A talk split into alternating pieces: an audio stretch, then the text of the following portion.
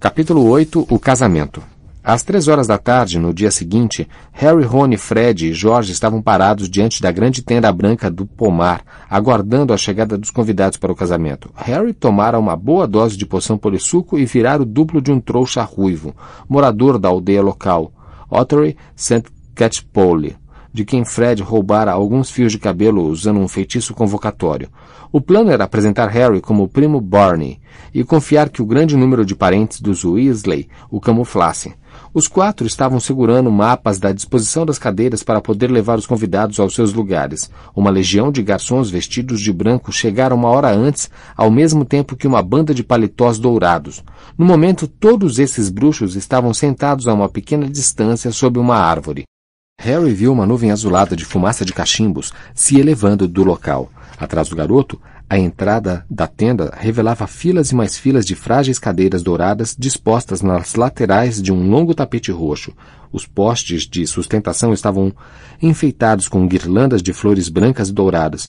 Fred e Jorge tinham prendido um enorme buquê de balões dourados sobre o ponto exato em que Guy e Fleur em breve se tornariam marido e mulher. Fora da tenda, abelhas e borboletas pairavam preguiçosamente sobre a grama e a sebe. Harry se sentia bastante desconfortável. O garoto trouxa cuja aparência ele assumira era ligeiramente mais gordo, e suas próprias vestes, a rigor, estavam quentes e apertadas, à claridade ofuscante do dia de verão. Quando eu me casar, disse Fred, repuxando a gola de suas vestes, não vou me preocupar com nenhuma dessas bobagens. Vocês todos podem vestir o que quiserem, e lançarei um feitiço do corpo preso na mamãe até terminar a cerimônia. Ela não esteve tão ruim assim hoje de manhã, comentou Jorge. Chorou um pouco porque Percy não veio, mas quem queria a presença dele, afinal? Ah, caramba, se preparem, aí vem eles, olhem.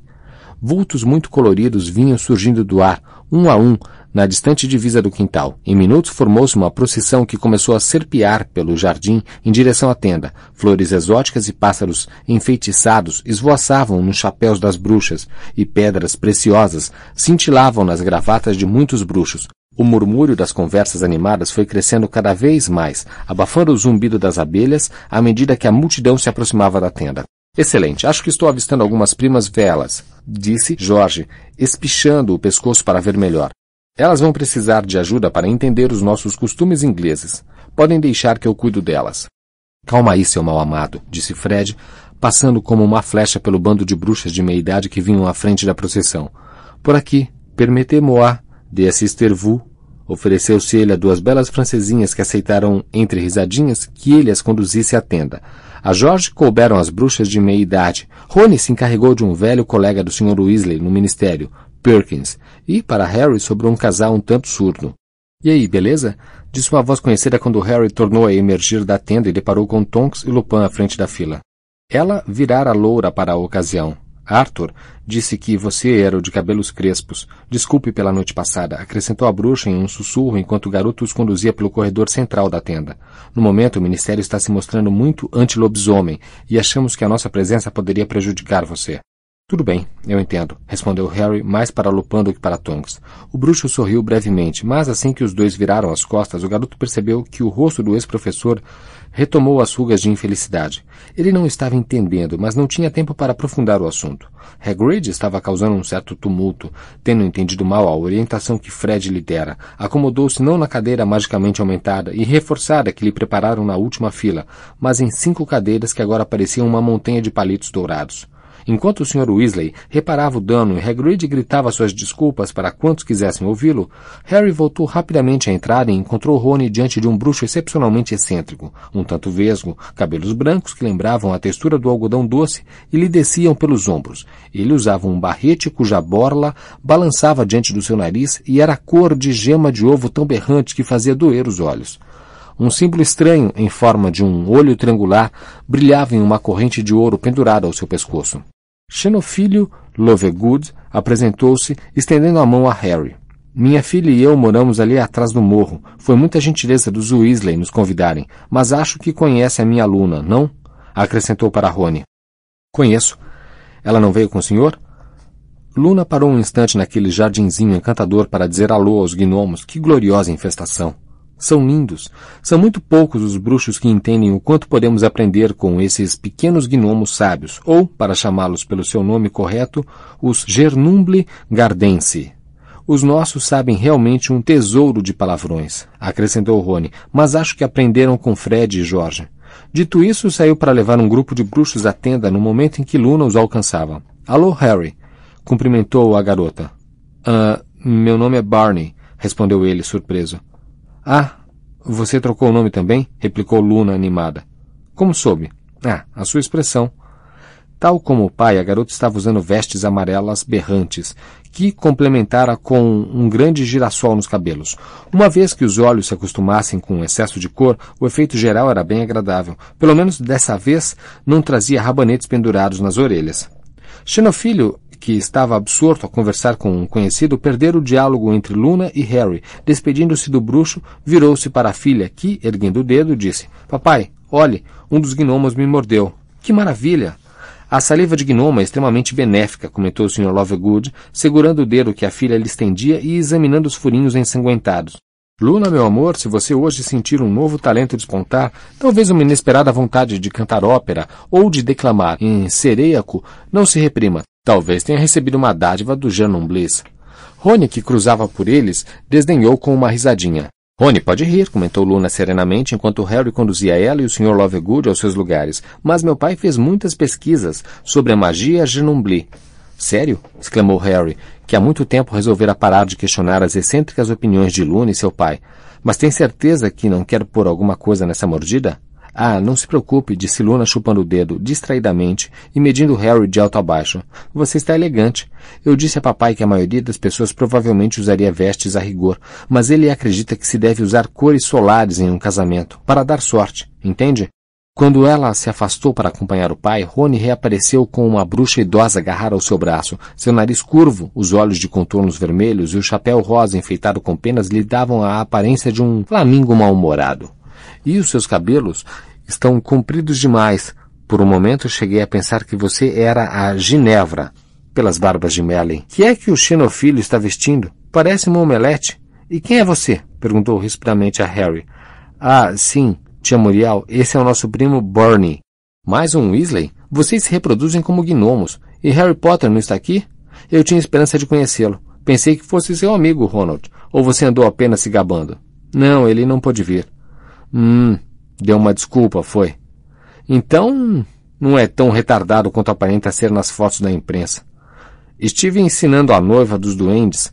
Sabe, está na minha família há séculos. Ele é uma moça bonita, mas francesa. Bem, bem, me arranje um bom lugar, Ronald. Tenho 107 anos e não devo ficar em pé por muito tempo. Ao passar por Harry, Rony lançou-lhe um olhar significativo e não reapareceu por algum tempo. Quando tornaram a se encontrar na entrada, Harry tinha levado mais de dez pessoas aos seus lugares. A tenda estava quase cheia agora, e pela primeira vez não havia fila do lado de fora. Um pesadelo, essa Muriel, exclamou Rony, enxugando a testa com a manga da roupa costumava vir todo ano passar o Natal conosco. Então, graças a Deus, se ofendeu porque Fred e Jorge estouraram uma bomba de bosta embaixo da cadeira dela na hora da ceia. Papai sempre comenta que ela deve ter riscado os dois do testamento, como se eles se importassem. Nesse ritmo, eles vão acabar sendo os mais ricos da família. Uau! acrescentou pestanejando rapidamente quando viu Hermione vindo apressada ao encontro dos dois. Que máximo! Sempre o tom de surpresa, respondeu Hermione, embora sorrisse. Usava um esvoaçante vestido lilás com sapatos altos da mesma cor. Seus cabelos estavam lisos e sedosos. Sua tia-avó, Muriel, não concorda. Acabei de encontrá-la lá em cima, entregando a tiara a Fleur. Ai, não, essa é a menina que nasceu trouxa? E em seguida, má postura e tornozelos finos demais. Não se ofenda, ela é grosseira com todo mundo, disse Rony. Falando de Muriel, perguntou Jorge, emergindo da tenda com Fred. É, ela acabou de dizer que as minhas orelhas estão desiguais, morcega velha. Mas eu gostaria que o tio Abílio ainda fosse vivo. Ele era a gargalhada certa em casamentos. Não foi ele que viu um sinistro e morreu vinte e quatro horas depois? perguntou Hermione. Bem, foi. Ele ficou meio esquisito, mas para o fim da vida, admitiu Jorge. Mas antes de ficar caduco, ele era a alma das festas, comentou Fred. Costumava beber uma garrafa inteira de uísque de fogo, depois ia para o meio do salão de dança, levantava as vestes e começava a tirar buquês de flores do meio do... É, ele era realmente encantador, interrompeu Hermione enquanto Harry se acabava de rir. Jamais casou, não sei porquê, disse Rony. Você me espanta, replicou Hermione. Estavam rindo tanto que nenhum deles notou um convidado atrasado, um rapaz de cabelos escuros com um narigão curvo e grossas sobrancelhas negras, até ele apresentar o convite a Rony e dizer com os olhos em Hermione: Você está maravilhosa. Vitor, exclamou ela, deixando cair a bolsinha de contas que produzia um baque desproporcional ao tamanho. Ao se abaixar, corando, para recuperá-la, disse: Eu não sabia que você foi. Nossa, que prazer ver você. Uh, como vai? As orelhas de Rony tinham mais uma vez ficado muito vermelhas. Examinando o convite de Krum, como se não acreditasse em uma palavra do que via escrito, falou um pouco alto demais. Por que está aqui? Fleur me convidou, respondeu Krum, erguendo as sobrancelhas. Harry, que não tinha nada contra o búlgaro, apertou a mão do rapaz. Depois, sentindo que seria prudente retirá-lo das imediações de Rony, ofereceu-se para lhe mostrar onde sentar. O seu amigo não ficou satisfeito a me ver, comentou Krum entrando na tenda agora inteiramente lotada. Ou ele é seu parente? Acrescentou, reparando nos cabelos ruivos e crespos de Harry. Primo, murmurou, mas Krum parara de escutar. Sua aparição estava causando certo rebuliço, particularmente entre as primas Veelas. Afinal, era um famoso jogador de quadribol. Enquanto as pessoas ainda se esticavam para dar uma boa olhada nele, Rony, Hermione, Fred e Jorge vieram, apressados pelo corredor central.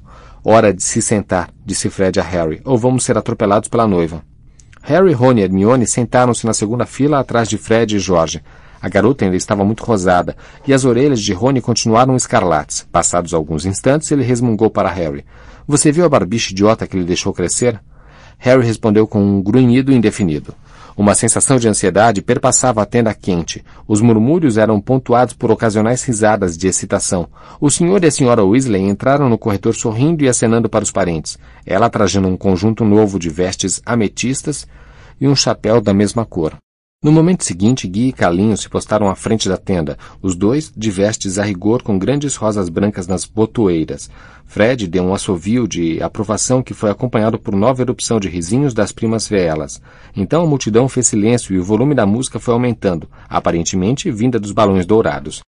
Ah! exclamou Hermione, virando-se na cadeira para olhar a entrada. Um suspiro coletivo se ergueu dos bruxos e bruxas reunidos quando Messier de la Cour e Fleur entraram pelo corredor, ela deslizando, ele balançando o corpo com um largo sorriso no rosto. A noiva usava um vestido branco simples e parecia desprender uma forte aura prateada. Embora, por comparação, sua radiância normalmente empanasse a de qualquer pessoa, hoje embelezava todos sobre quem incidia. Gene e Gabriele, ambas usando trajes dourados, pareciam ainda mais bonitas do que de costume, e quando Fleur chegou aonde estava Guy, ele pareceu jamais ter enfrentado Lobo Greyback. Senhoras e senhores, anunciou uma voz ligeiramente cantada e com um leve choque. Harry reconheceu o mesmo bruxo franzino, com cabelos em tufos que presidira o funeral de Dumbledore, agora diante de Guy e Fleur. Estamos aqui reunidos para celebrar a união de dois fiéis. Decididamente, a minha tiara valoriza toda a cerimônia, comentou tia Muriel, com um poderoso sussurro.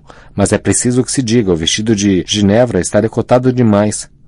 Gina olhou para o lado, sorrindo, piscou para Harry e, em seguida, virou-se de novo para a frente. O pensamento de Harry transportou-se a grande distância da tenda, para as tardes em que passaram a sós em lugares isolados dos jardins da escola. Pareciam ter sido há tanto tempo, sempre bons demais para serem reais, como se ele tivesse furtado horas ensolaradas da vida de alguém normal, alguém sem cicatriz, em forma de raio, no meio da testa.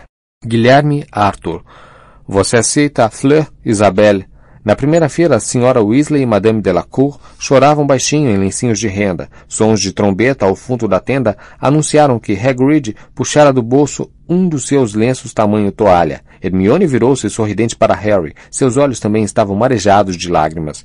Então eu os declaro unidos para toda a vida. O bruxo de cabelos em tufos ergueu a varinha sobre as cabeças de Guy e Fleur e uma chuva de estrelas caiu sobre os noivos, envolvendo em espirais os seus corpos, agora entrelaçados. Enquanto Fred e George puxavam uma salva de palmas, os balões dourados no alto estouraram. Flutuaram no ar aves do paraíso e minúsculos sinos de prata que somaram seus cantos e tinidos à zoada geral. Senhoras e senhores, falou o bruxo de cabelos em tufos, por favor, queiram se levantar. Todos obedeceram. Tia Muriel resmungando audivelmente. Ele acenou a varinha. As cadeiras em que as pessoas tinham estado sentadas se ergueram graciosamente no ar e, ao mesmo tempo que as paredes da tenda desapareciam, deixando agora os convidados apenas sob o todo sustentado pelos postes dourados com uma vista gloriosa do pomar ensolarado e do campo ao redor. Em seguida, uma poça de ouro líquido se espalhou do centro para a periferia da tenda, formando uma pista de dança reluzente. As cadeiras suspensas se agruparam em torno das mesinhas cobertas com toalhas brancas. O conjunto flutuou suavemente de volta ao jardim e a banda de paletós dourados marchou em direção a um pódio. Legal, aprovou Rony enquanto os garçons surgiam de todos os lados, trazendo bandejas de prata com suco de abóbora, cerveja amanteigada e uísque de fogo. Outros equilibrando montanhas de tortinhas e sanduíches. Temos que ir cumprimentá-los, disse Hermione, ficando na ponta dos pés para localizar onde Guy e Fleur tinham desaparecido, cercados por uma multidão que lhes desejava felicidades. Bem, teremos tempo depois, disse Rony dando de ombros e tirando três cervejas amanteigadas de uma bandeja que passava. Entregou uma a Harry. Hermione agora. Vamos pegar uma mesa. Ali não, o mais longe da tia Muriel. Rony atravessou a pista de dança vazia, olhando para os lados. Harry teve certeza de que ele estava atento a Krum. Quando finalmente alcançaram o lado oposto do todo, a maior parte das mesas já estava tomada. A mais vazia era a que Luna ocupava sozinha. Tudo bem se a gente sentar com você? perguntou Rony. Ah, claro, respondeu ela contente. Papai foi entregar a Guy e Fleur o nosso presente. Que é? Um estoque de raízes de cuia para toda a vida? perguntou Rony. Hermione deu-lhe um pontapé por baixo da mesa, mas acertou em Harry. Com os olhos lacrimejando de dor, o garoto perdeu o fio da conversa por alguns momentos. A banda começara a tocar. Guy e Fleur foram os primeiros na pista de dança, sob os aplausos gerais. Passado um momento, o Sr. Weasley chegou com Madame Delacour, no que foi seguido pela Sra. Weasley com o pai de Fleur. Gosto dessa música, disse Luna, balançando-se no ritmo de uma valsa, e segundos depois ela se levantou e deslizou para a pista, onde dançou sem sair do lugar, sozinha, agitando os braços, de olhos fechados. Ela é ótima, não é? comentou Rony com admiração. Sempre vale a pena olhar. O sorriso, porém, apagou-se imediatamente do seu rosto. Victor Krum havia sentado na cadeira desocupada por Luna. Hermione pareceu agradavelmente perturbada, mas desta vez Krum não viera cumprimentá-la. Com o rosto contraído, ele perguntou: Quem é aquele homem de amarelo?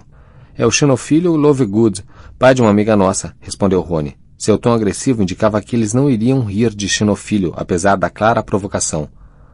Vamos dançar? acrescentou ele bruscamente para Hermione. Ela pareceu surpresa, mas também feliz, e se levantou. Eles desapareceram na pista de dança, que agora ia enchendo de dançarinos. Ah, eles estão juntos agora? perguntou Krum momentaneamente distraído. É, mais ou menos, respondeu Harry. E você quem é? tornou Krum. Barney Weasley. Eles se apertaram as mãos. Você, Barney, conhece bem esse tal Lovegood? Não, eu o conheci hoje. Por quê? Krum franziu o senho por cima da borda do copo de bebida, observando o xenofilho que conversava com vários bruxos do lado oposto da pista de dança.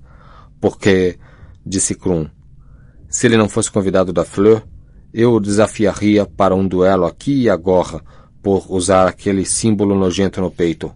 Símbolo? admirou-se Harry, olhando também para Xenofilho. O estranho olho triangular brilhava em seu peito. Por quê? Qual é o problema? Grindelwald, Aquele é o símbolo de Grindelwald. Grindelwald? O bruxo das trevas que Dumbledore derrotou? Exatamente. Os músculos do queixo de Krum se moveram como se estivesse mascando, e ele continuou. Grindelwald matou muitas pessoas, meu avô, por exemplo. Naturalmente, ele nunca foi muito poderoso em seu país. Diziam que temia Dumbledore, e com razão, sabendo como foi derrotado. Mas isto... Ele apontou para Xenofilho. Isto é o símbolo dele. Reconheci na honra. Grindelwald gravou em uma parede de Durmstrang quando estudou lá. Alguns idiotas o copiaram nos livros e nas roupas, querendo chocar, se fazer de importantes, até que aqueles, como nós, que tínhamos perdido familiares por culpa de Grindelwald, demos uma lição neles. Krum estalou as juntas dos dedos ameaçadoramente, amarrando a cara para Xenofilho. Harry ficou perplexo. Parecia-lhe extremamente improvável que o pai de Luna fosse um seguidor das artes das trevas, e ninguém mais na tenda parecia ter reconhecido o triângulo cujo formato lembrava uma runa. Você tem uh, certeza que é de Grindelwald? Não estou enganado, replicou Grum com frieza. Passei por aquele símbolo durante anos, conheça-o bem. Bem, tem uma probabilidade de que Xenofilho não saiba o que o símbolo realmente significa. Os Lovegood são muito incomuns. Ele pode muito bem tê-lo comprado por aí achando que é o o corte transversal de uma cabeça de bufadores de chifre enrugado ou outra coisa qualquer. Um corte transversal do quê? Bom, não sei muito bem o que são, mas aparentemente ele e a filha viajam muito nas férias para procurá-los. Harry sentiu que não estava sendo muito convincente ao explicar Luna e o pai. É ela ali, ó, disse apontando a garota que ainda dançava sozinha, agitando os braços em torno da cabeça como quem tenta espantar maruins. Por que ela está fazendo aquilo? perguntou Krum. Provavelmente está tentando se livrar de um zonzóbulo, arriscou Harry, que reconheceu os sintomas. Krum não soube dizer se Harry estava ou não gozando com a cara dele. Puxou a varinha de dentro das vestes e bateu-a ameaçadoramente na coxa. Da ponta saltaram faíscas. Gregorovitch! Exclamou Harry em voz alta, e Krum se sobressaltou, mas o garoto estava excitado demais para ligar. Lembrara-se, afinal, ao ver a varinha de Krum. Olivaras a apanhara e examinara cuidadosamente antes do torneio tribruxo. Que tem ele? Perguntou Krum desconfiado. É fabricante de varinhas. Eu sei. Fabricou sua varinha. Foi por isso que pensei. Quadribol. Krum parecia mais e mais desconfiado. Como sabe que foi Gregorovitch que fabricou a minha varinha? Uh, eu li. Li em algum lugar, acho. Em um, um fanzine. Improvisou sem pensar, e Krum pareceu mais tranquilo. Eu nem me lembrava de ter jamais discutido minha varrinha com os fãs. Então, uh, onde acha que Gregorovitch anda ultimamente? Krum pareceu intrigado. Ele se aposentou faz anos. Foi um dos últimos a comprar uma varrinha fabricada por ele. São as melhores. Embora eu saiba, é claro, que os britânicos dão grande valor a olivarras. Harry não respondeu. Fingiu observar, tal como Krum, os pares que dançavam, mas estava pensando com grande concentração. Então Voldemort estava procurando um célebre fabricante de varinhas e o garoto não precisava ir muito longe para saber a razão. Certamente era por causa da reação da varinha de Harry na noite em que ele o perseguira pelo céu. A varinha de azevinho e pena de fênix tinha vencido a que Voldemort tomara emprestada, algo que Olivaras não tinha previsto nem compreendia. Gregorovitch saberia explicar? Seria de fato mais qualificado que Olivaras? Conheceria segredos sobre varinhas que Olivaras ignorava? Essa garota é muito bonita, comentou Krum, fazendo Harry voltar ao presente. Krum estava apontando para Gina, que acabara de se juntar à Luna. Também é sua parenta? É, informou Harry, repentinamente irritado. E está namorando alguém. Um cara ciumento, grandalhão. Você não iria querer atravessar o caminho dele. Krum resmungou. Qual é? disse esvaziando o copo se pondo de pé. A vantagem de ser um jogador internacional de quadribol se todas as moças bonitas já estão comprometidas. E se afastou, deixando Harry, que depois de apanhar um sanduíche com um garçom que ia passando, contornou a pista de dança apinhada. Queria achar Rony e lhe falar sobre Gregorovitch, mas o amigo estava dançando com Hermione no meio da multidão. Harry se encostou em um dos postes dourados e ficou observando Gina, que dançava com um amigo de Fred e George, Lino Jordan, tentando não sentir raiva da promessa que fizera a Rony.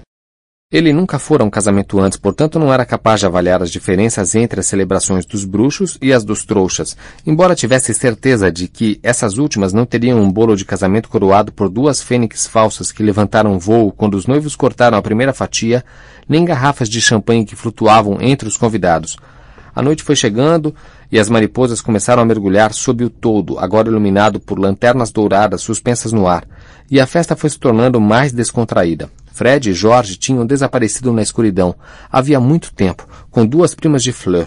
Carlinhos, Hagrid e um bruxo atarracado com um chapéu de abas reviradas entoavam, a um canto, Odo, ou herói. Andando entre os convidados para fugir de um tio bêbado de Rony que parecia não ter certeza se Harry era ou não seu filho, o garoto localizou um velho bruxo sentado sozinho a uma mesa. A nuvem de cabelos brancos que envolvia sua cabeça lhe dava a aparência de um diáfano dente de leão, encimado por um fez roído de traças. Achou-o vagamente familiar. Vasculhando a memória, Harry de repente lembrou que era Eliphas Dodge, membro da Ordem da Fênix e autor do obituário de Dumbledore. Harry se aproximou. Posso me sentar? Claro, claro, respondeu Dodge. Tinha uma voz aguda e chiada. Harry se inclinou para ele. Sr. Dodge, sou Harry Potter. Dodge ofegou. Meu caro rapaz, Arthur me disse que você estava aqui disfarçado. É uma grande alegria e uma grande honra. Em um arrobo de prazer e agitação, Dodge serviu-lhe uma taça de champanhe. Pensei em lhe escrever, sussurrou o bruxo depois que Dumbledore. o choque. E para você, eu tenho certeza. Os olhinhos de Dodge se encheram de repentinas lágrimas. Li o obituário que o senhor escreveu no Profeta Diário. Não sabia que o senhor conhecia o professor Dumbledore tão bem. Tão bem quanto qualquer outro, replicou ele, secando as lágrimas com um guardanapo. Com certeza conhecia-o por mais tempo, se não contarmos o irmão Aberforth, que, por alguma razão, as pessoas parecem jamais levar em conta. Voltando ao profeta diário, não sei se viu, Sr. Dodge. Ah, por favor, me chame de Elifas, caro rapaz. Elifas, não sei se viu a entrevista que Rita Scatter deu sobre Dumbledore. Uma vermelhidão de cólera afluiu ao rosto de Dodge. Ah, sim, Harry. Vi, aquela mulher, ou urubu, seria um termo mais apropriado, decididamente me importunou para conversar com ela. Envergonho-me de dizer que fui grosseiro, chamei-a de metida, e o resultado, como você pode ver, foram insinuações sobre a minha sanidade. Bem, naquela entrevista, continuou Harry, Rita Scatter sugeriu que na juventude o professor Dumbledore se envolveu com as artes das trevas. Não acredita em uma palavra do que leu, retrucou Dodge na mesma hora. Em nenhuma, Harry. Não deixe nada macular as lembranças que tem de alvo Dumbledore. Harry olhou para o rosto sério e atormentado de Dodge e não se sentiu confiante, mas sim frustrado. Será que Dodge realmente pensava que era fácil, que ele simplesmente poderia decidir não acreditar? Será que Dodge não compreendia que Harry precisava ter certeza, saber de tudo? Talvez Dodge suspeitasse dos sentimentos de Harry, porque pareceu preocupado e se apressou a enfatizar. Harry, Rita Sketter é uma horrenda, mas o bruxo foi interrompido por uma gargalhada aguda. Rita Sketter? Ah, eu adoro aquela mulher. Eu sempre leio o que escreve. Harry e Dodge ergueram os olhos e deram com a tia Muriel parada, as penas balançando num chapéu, uma taça de champanhe na mão. Ela escreveu um livro sobre o Dumbledore, sabem? Olá, Muriel, cumprimentou a Dodge. Sim, estávamos mesmo discutindo. Você aí. Me ceda sua cadeira. Tenho 107 anos. Outro primo ruivo dos Weasley saltou de uma cadeira assustado e tia Muriel virou-a com surpreendente força e sentou-se entre Dodge e Harry. Olá de novo, Barry. Ou que nome tenha, disse ela para Harry. Então, que estava dizendo sobre Rita Sketter, Eliphas? Já sabe que ela escreveu uma biografia de Dumbledore? Mal posso esperar para ler. Preciso me lembrar de encomendá-la na Floreios e Borrões.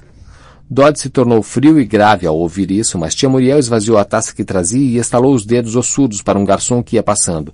Tomou mais um grande gole, arrotou e acrescentou.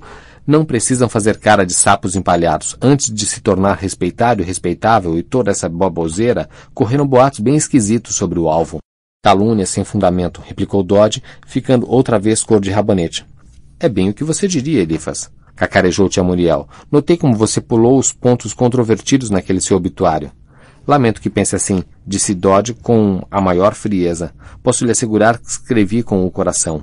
Ah, todo mundo sabe que você venerava Dumbledore. Ouso dizer que continuará a achá-lo um santo, mesmo se revelarem que ele matou aquela bruxa abortada que era a irmã dele. Muriel, exclamou Dodge. Uma frialdade que não se devia ao champanhe gelado começou a invadir o peito de Harry. Como assim? perguntou ele a Muriel. Quem disse que a irmã dele era uma bruxa abortada? Pensei que fosse doente, não? Pois pensou errado, não foi, Barry?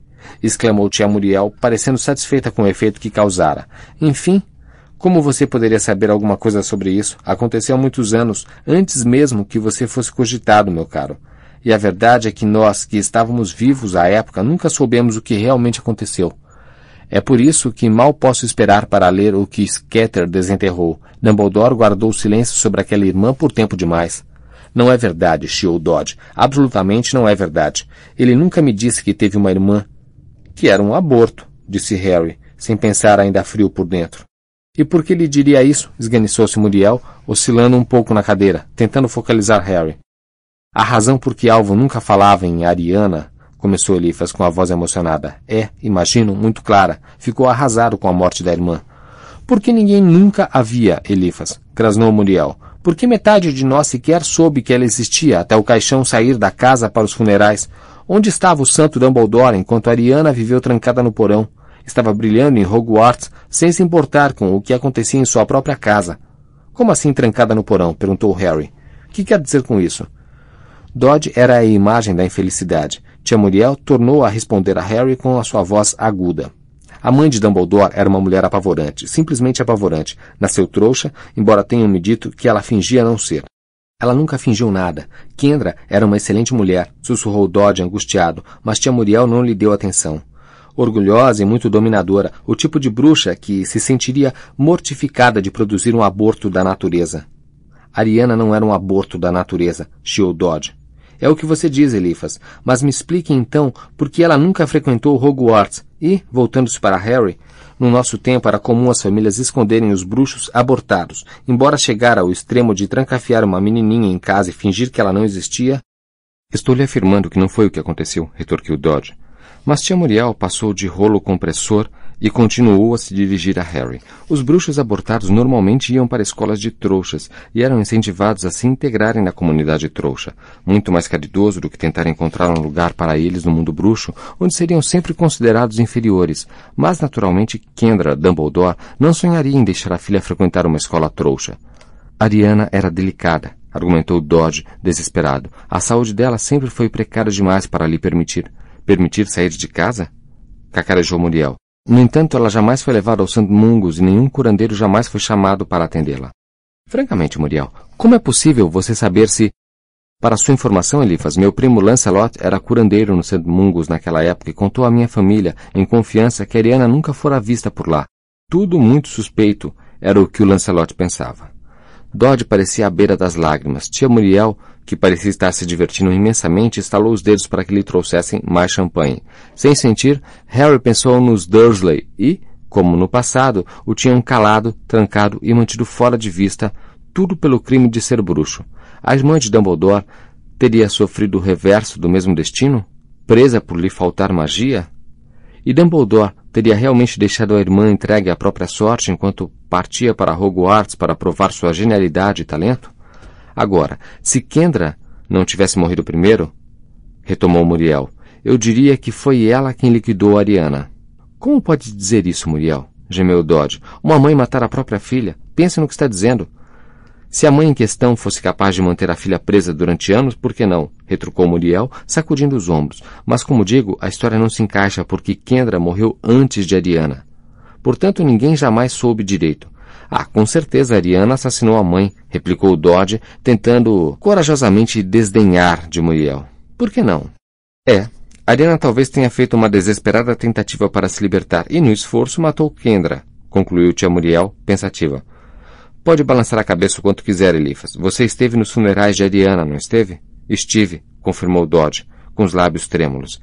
E não me lembro de ocasião mais desesperadamente triste. Alvo estava com o coração despedaçado. E não era só o coração. Aberforth não quebrou o nariz de Dumbledore durante a encomendação do corpo?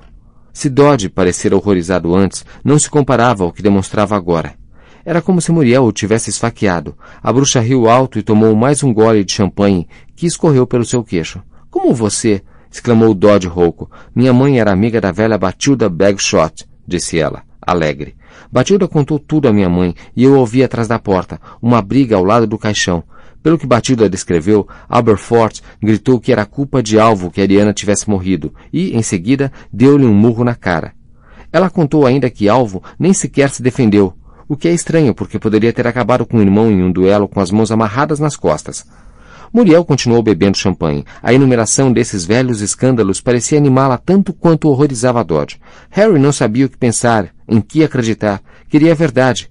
Contudo, Dodge não reagia, apenas balia debilmente que Ariana adoecera. Harry não conseguia acreditar que Dumbledore não tivesse intervido se estivesse ocorrendo uma crueldade daquelas em sua própria casa, mas, sem dúvida, havia alguma coisa estranha na história toda. E vou lhe dizer mais, continuou Muriel com um leve soluço baixando sua taça. Acho que Batilda deu com a língua nos dentes para Rita Scatter. Aquelas insinuações que ela fez na entrevista sobre uma importante fonte chegada aos Dumbledore Todos sabem que Batilda presenciou o que aconteceu com Ariana, e se encaixaria perfeitamente. Batilda jamais falaria com Rita Sketter, murmurou Dodge. Batilda Bagshot? indagou Harry. A autora de História da Magia?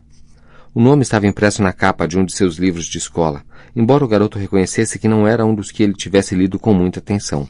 É, confirmou Dodge, agarrando-se à pergunta de Harry como um afogado se agarra a uma boia. Uma talentosa historiadora da magia e uma velha amiga de Alvo. E ultimamente bem gagá, segundo ouvi dizer, acrescentou tia Muriel animada. Se isso é verdade, foi ainda mais desonroso Scatter ter se aproveitado dela, disse Dodge, e ninguém pode confiar em nada que Batilda possa ter dito. Há maneiras de se recuperar lembranças, e tenho certeza de que Rita Scatter conhece todas. Mas, mesmo que Batilda esteja completamente lelé, tenho certeza de que ainda guarda fotos e talvez até cartas antigas. Conheceu os Dumbledore durante anos, o que valeria uma viagem a Gotrix Hollow, na minha opinião. Harry, que estivera bebericando sua cerveja amanteigada, se engasgou. Dodge deu-lhe palmadas nas costas enquanto o garoto tossia, olhando para tia Muriel com os olhos cheios de lágrimas. Quando recuperou a voz, perguntou: Batilda Bagshot mora em Godric's Hollow? Ah, sim. Há uma eternidade. Os Dumbledore se mudaram para lá depois que Percival foi preso. E ela foi vizinha da família. Os Dumbledore moraram em Godric's Hollow? Sim, Barry. Foi o que acabei de dizer, respondeu tia Muriel irritada. Harry se sentiu esgotado, vazio. Nenhuma vez naqueles seis anos Dumbledore lhe contara que os dois tinham morado e perdido familiares queridos em Godric's Hollow. Por quê? Seus pais teriam sido enterrados perto da mãe e da irmã de Dumbledore? Dumbledore teria visitado seus túmulos e talvez passado pelos de Lilian e Tiago a caminho? E jamais contar a Harry? Jamais se preocupar em dizer? E por que era tão importante? Harry não sabia explicar nem para si mesmo, contudo sentia que equivalia a uma mentira não ter mencionado que tinham aquele lugar e aquelas experiências em comum. O garoto ficou olhando duro, em frente, mal notando o que estava acontecendo ao seu redor, e não percebeu que Hermione se destacara da multidão de convidados, até ela puxar uma cadeira e se sentar ao seu lado. Simplesmente não consigo dançar mais, ofegou, tirando uns sapatos e esfregando a sola do pé. Rony foi buscar mais cerveja amanteigada. Que coisa estranha, Acabei de ver Vitor se afastando enfurecido do pai de Luna. Parecia que estiveram discutindo. Ela baixou a voz, olhando-o. Harry, você está bem? O garoto não sabia por onde começar, mas não fez diferença. Naquele momento, algo volumoso e prateado atravessou o todo sobre a pista de dança. Gracioso e reluzente, o lince aterrissou com leveza entre os espantados convidados. Cabeças se viraram e as pessoas que estavam mais próximas congelaram absurdamente em meio a passos de dança. Então, a boca do patrono se abriu desmesuradamente e ele anunciou na voz alta, grave e lenta de Kingsley Shacklebolt. O ministério caiu. Scringeur está morto. Eles estão vindo.